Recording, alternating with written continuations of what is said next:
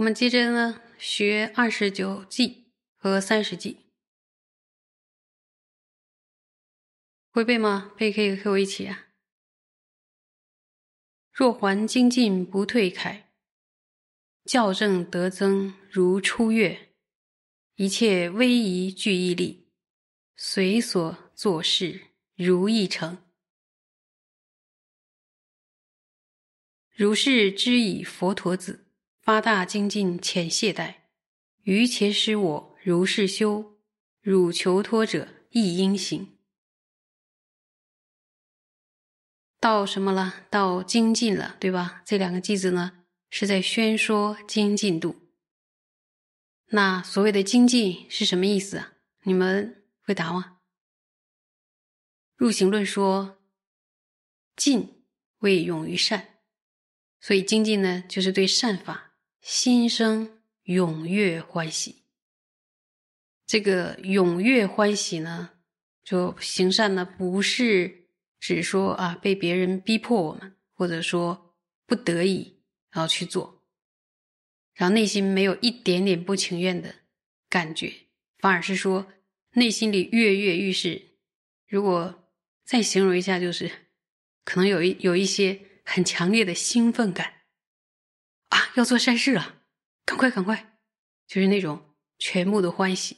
有的时候那种那种欢喜呢，好像从从头部充盈到脚部，所以这个人呢走路都像一阵风一样。有听过“人逢喜事精神爽”，就说他他的那个那个力气都觉得很充足，因为高兴嘛。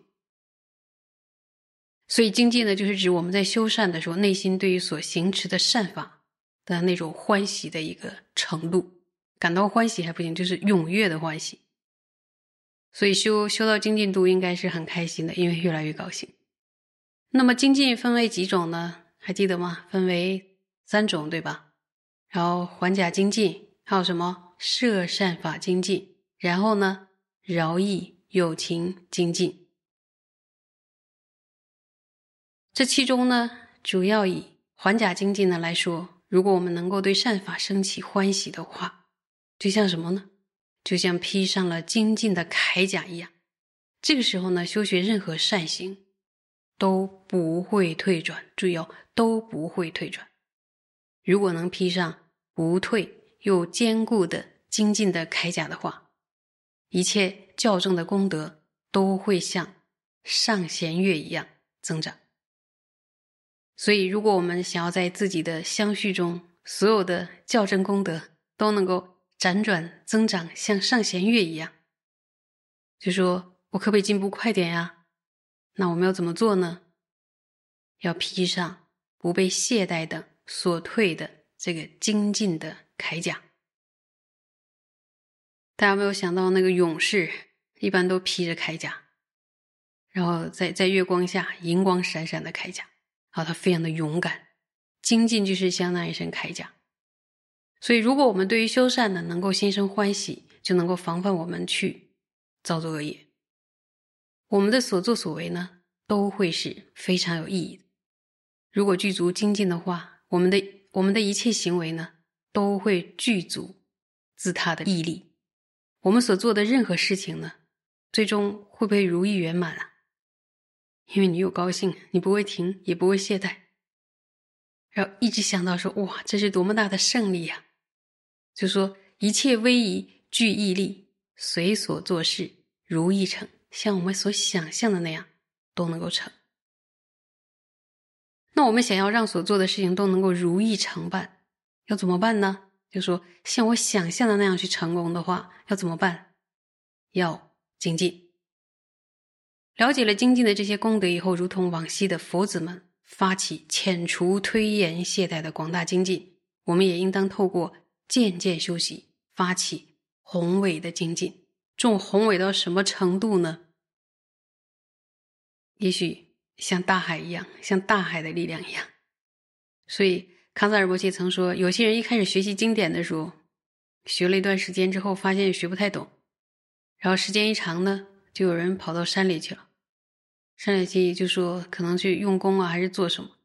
但是呢，如果在山里边枯坐的话呢，也是百无聊赖，也是很很痛苦，所以又没法坚持到底。然后之后呢，又跑到别的地方。然后最惨的状况呢，就是因为在任何任何地方都没法坚持，所以在正法上无法成就任何功德，所以我们就必须透过许多遣除懈怠的方法来精进的做什么串习善法，令善法在我们的相续中非常的熟练，就是非常的轻的一个侧理就能出来，甚至说不用侧理，它就一直在那里。轻到什么程度？好像，诶，轻轻的呼一口气，那个吸力就起来了。你们有没有体会过？好，那以上呢，我们就学完了精进度，有点短。等到，因为这是个设设意嘛，等到那个广论到精进度的时候，大家一定要好好学。我特别特别喜欢精进度，因为学了真是太开心了。好，接下来呢？我们学三十一计与三十二计，有背到这里吗？静虑调心如轮王，止则不动如山岳，放则变去善所缘，引大身心堪能乐。如是知矣，于且亡，摧散乱敌，常修定。于且师我如是修，汝求脱者。亦应行，很显然，这两个句子呢，说到哪里哪个度了？静虑度。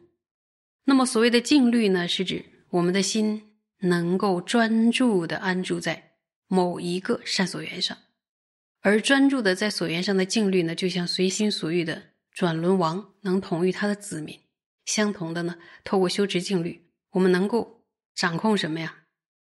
掌控那个心猿意马的心啊！像猿猴一般上蹿下跳的这个心，就能够掌控它了，然后遮止内心的散乱，令心变成堪能。堪能就是心会听话了。堪能之后做什么呢？能够承办我们想要做的任何的善行。因此呢，静虑像调御内心的转轮王一样。他说：“你要不要修得转轮王位啊？以为是什么？以为是要得转轮王位，其实是要修定啊。修定就像……”新的君王一样，你可以为自己做主了，为自心做主。那么获得了静虑之后呢？当我们把心安置在这个所缘上，能够不被沉默与调集所动摇，就像山王一样。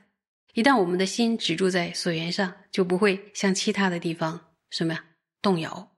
它不像有个地方一牵就走了，一牵就走了，它会在这个地方非常的安住坚固，如山王。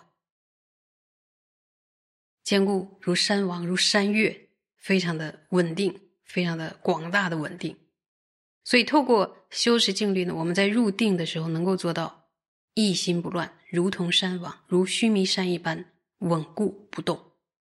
那么，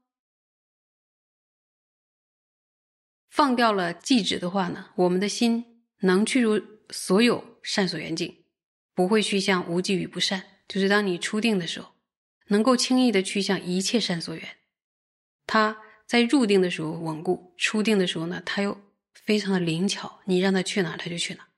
所以在初定之后呢，如果我们想要转换所缘，就像他这里边有个譬喻，这个譬喻非常的有意思，说就像水流所行走的那个那个方向一样，那水流在哪里？水流肯定是前面有路，水就走，对不对？就是大家都小的时候玩过，就是在那个海边或者一一个有水的地方，然后你这样划出在沙滩上划出一条小水沟的话，那个那个水就会流过来。说，就像水流所行走的水道通畅一样，还有的人就像挖出的一个一条河一样，他就大水就过来。我说我说大水是浩荡的浇灌田野的水。那么同样的呢？